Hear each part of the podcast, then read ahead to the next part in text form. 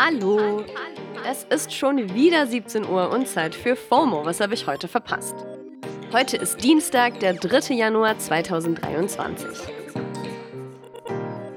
Mein Name ist Dana Sarin. Ich habe mich für euch durchs Internet gescrollt und geswiped und diese Themen dabei. WM aus, BAföG, ich google für euch Emissionshandel und das Drama um die 200 besten SängerInnen.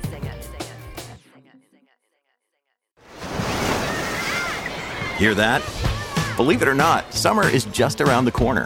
Luckily, Armorall, America's most trusted auto appearance brand, has what your car needs to get that perfect summer shine. Plus, now through May 31st, we'll give you $5 for every 20 you spend on Armorall products. That means car wash pods, protectant, tire shine, you name it. Find out how to get your $5 rebate at armorall.com. Armorall, less work, more clean. Terms apply. Schön, dass ihr heute wieder dabei seid. Hier kommt auch schon der ultimativ schnelle Timeline-Recap. Erstens. Vielleicht äh, freue ich mich dann auch übermorgen oder so drüber. Jetzt ist natürlich Enttäuschung da, ganz klar, aber der, der bessere Spieler hat heute einfach gewonnen und äh, das muss ich einfach äh, so anerkennen. Gabriel Clemens hat es nicht ins Finale der Darts-WM geschafft. Im Interview mit Sport 1 hört er sich verständlicherweise geknickt an, aber ey, ich meine, der German Giant hat trotzdem super gespielt und ist ja mit ein Hauptgrund dafür, dass Darts in Deutschland gerade einen kleinen Hype erlebt. Darauf kann er schon auch mal stolz sein. Zweitens. Herzstillstand auf dem Spielfeld. Beim Footballspiel Buffalo Bills gegen die Cincinnati Bengals in der NFL gestern ist der Spieler Damar Hamlin erst getackelt worden und dann wenige Sekunden später zusammengebrochen. Er musste direkt reanimiert werden und ist dann ins Krankenhaus gebracht worden. Bilder davon, wie der Krankenwagen aufs Spielfeld gefahren ist, konnte man heute überall sehen. Das Spiel wurde dann abgebrochen. Hamlins Zustand ist weiterhin kritisch. Drittens. Und noch ein Superheld befindet sich gerade auf der Intensivstation. Der Schauspieler und Marvel-Star Jeremy Renner hat sich beim Schneeräumen schwer verletzt. Ihn kennt man vor allem als Hawkeye aus den Avengers-Filmen. Laut TMZ ist Renners Schneepflug versehentlich über sein Bein gefahren. Man liest ja gerade leider von super vielen Unfällen im Zusammenhang mit der krassen Kälte und den Schneestürmen in Teilen der USA. Auch sein Zustand ist wohl noch kritisch, aber stabil. Viertens. Bezahlte Stadtflucht. Die japanische Regierung bietet Familien eine Geldprämie an, damit sie aus der Metropolregion Tokio wegziehen. Und zwar eine Million Yen pro Kind. Das sind umgerechnet 7200 Euro. Um den Bonus zu erhalten, müssen sie mindestens fünf Jahre in ihrer neuen Wohnung leben und ein Haushaltsmitglied muss erwerbstätig sein. Aber wieso? Die ländliche Bevölkerung in Japan ist wie in vielen anderen Ländern ja auch mittlerweile eher sehr alt und schrumpft auch massiv. Mit der Maßnahme will die Regierung dem entgegenwirken. Fünftens. BAföG unter Existenzminimum. Ja, die Inflation ist real und deswegen fordert das Studierendenwerk jetzt eine Anhebung der BAföG-Sätze. Sonst könnten viele Studierende dieses Jahr finanziell in große Schwierigkeiten kommen. Vor allem ein Umstand wird vom Studierendenwerk kritisiert. Das neue Bürgergeld, was ja gerade Hartz IV abgelöst hat, ist auf 502 Euro festgelegt worden. Das sogenannte Existenzminimum. Also es wurde beschlossen, dass ein Mensch mindestens so viel Zuschuss braucht, um davon leben zu können. Und naja, der BAföG-Grundbedarf liegt nur bei 452 Euro, also 50 Euro drunter. Höchste Zeit also, dass das angepasst wird. Das war der ultimativ schnelle Timeline-Recap. So Leute, jetzt kommen wir zu meiner Lieblingsrubrik. Ich habe heute nämlich diese Headline gelesen. Deutschlands Klimafonds haben im letzten Jahr über 13 Milliarden Euro durch den Emissionshandel in der EU reinbekommen. Und dabei ist mir aufgefallen, Emissionshandel habe ich jetzt echt schon häufiger gehört in letzter Zeit, aber was soll das eigentlich sein? Deswegen machen wir heute wieder schön ein. Let me Google that for you.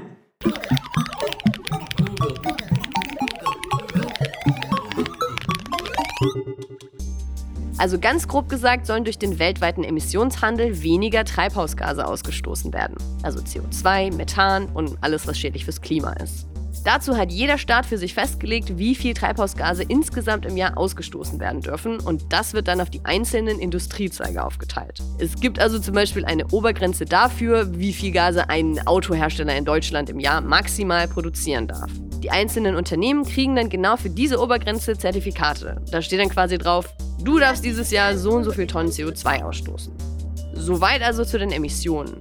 Aber wo kommt jetzt der Emissionshandel mit ins Spiel?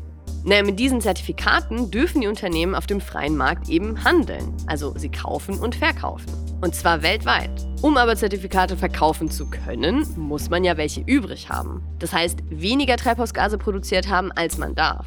Und so sollen Unternehmen eben dazu motiviert werden, klimafreundlicher zu produzieren, weil sie so eben Geld dazu verdienen können. Und die Unternehmen, die über ihre Grenze liegen und mehr Zertifikate kaufen müssen, müssen dann eben auch mehr Geld ausgeben.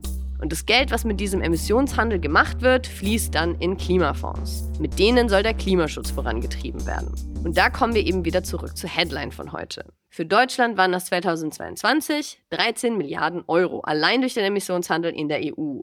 So weit, so gut. Aber, aber, aber so wie es um den Klimaschutz steht, scheint das ja absolut nicht auszureichen. Auf den ersten Blick könnte das ja daran liegen.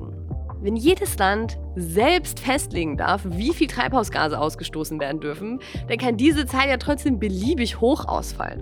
Und wenn die Preise für diese Zertifikate nicht absurd hoch ausfallen, ist das Kaufen oder Verkaufen für riesige Konzerne, die ja für die meisten Schaden verantwortlich sind, kein großer finanzieller Anreiz. Außerdem sind auch nicht alle Industriezweige in den Emissionshandel eingeschlossen. Straßenverkehr zum Beispiel. Und der gehört ja mit zu den größten Verursachern von CO2. Go figure. You name me 10 singers who are better than Miss Celine Dion. She is the best singer in the world of all time. Also dieses TikTok von Michael Rambosek ist gerade so the sound of the Internet. An allen Ecken und Enden ploppen gerade wütende Videos und Posts auf und alle mit nur einem Thema. Celine Dion ist nicht auf der Liste der 200 besten SängerInnen aller Zeiten vom Rolling Stone. Bitch, there's gonna be a war. This is war. war, war, war. Diese Liste hatte der Rolling Stone ein neuer veröffentlicht, mit Platz 1 Aretha Franklin bis Platz 200 Rosalia. Und auf der finden sich wirklich alle möglichen Artists. Billie Eilish, Beyoncé, aber zum Beispiel auch Ozzy Osbourne.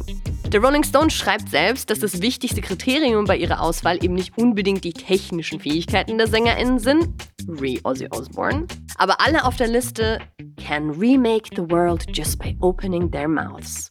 Und dass Celine da eben nicht dazugehört, ist für viele ein Schock. Also ich habe das Thema wirklich wahnsinnig viel auf TikTok gesehen. Und auf Instagram hat zum Beispiel auch der sehr einflussreiche Kanal Diet Prada was zu dem Thema gepostet. Da geht es unter anderem auch um die Wortwahl, mit der der Rolling Stone den Artikel auf ihrem Twitter geteilt haben. In der Liste gehe es um die besten SängerInnen, nicht die besten Stimmen. Da haben natürlich solche Antworten nicht lange auf sich warten lassen. Singt ihr mit euren Armen oder was? Ja, is a whole situation. Also wundert euch nicht, wenn euch die nächsten Tage noch random Celine Dion-Content entgegenschlägt. Celine Dion selbst hat sich zu der ganzen Sache nicht geäußert, aber ein 20 Jahre alter Clip von einem Interview mit ihr auf ABC wird gerade sehr viel geteilt. Da sagt sie über ihre KritikerInnen das hier. I'm one of the artists who sells the most record and we have sold out shows. So if they say to me that this, this, this and that, then it's like... Tell them, girl. Das war's für heute mit FOMO und wir hören uns morgen wieder hier auf Spotify. Welcher Artist gehört für euch noch auf die Liste der Top 200? Und versteht ihr, dass Celine Dion nicht dabei war? Schreibt's mir an fomo at spotify.com. FOMO ist eine Produktion von Spotify Studios in Zusammenarbeit mit ACB Stories. Folgt uns auf Spotify. Tschüss.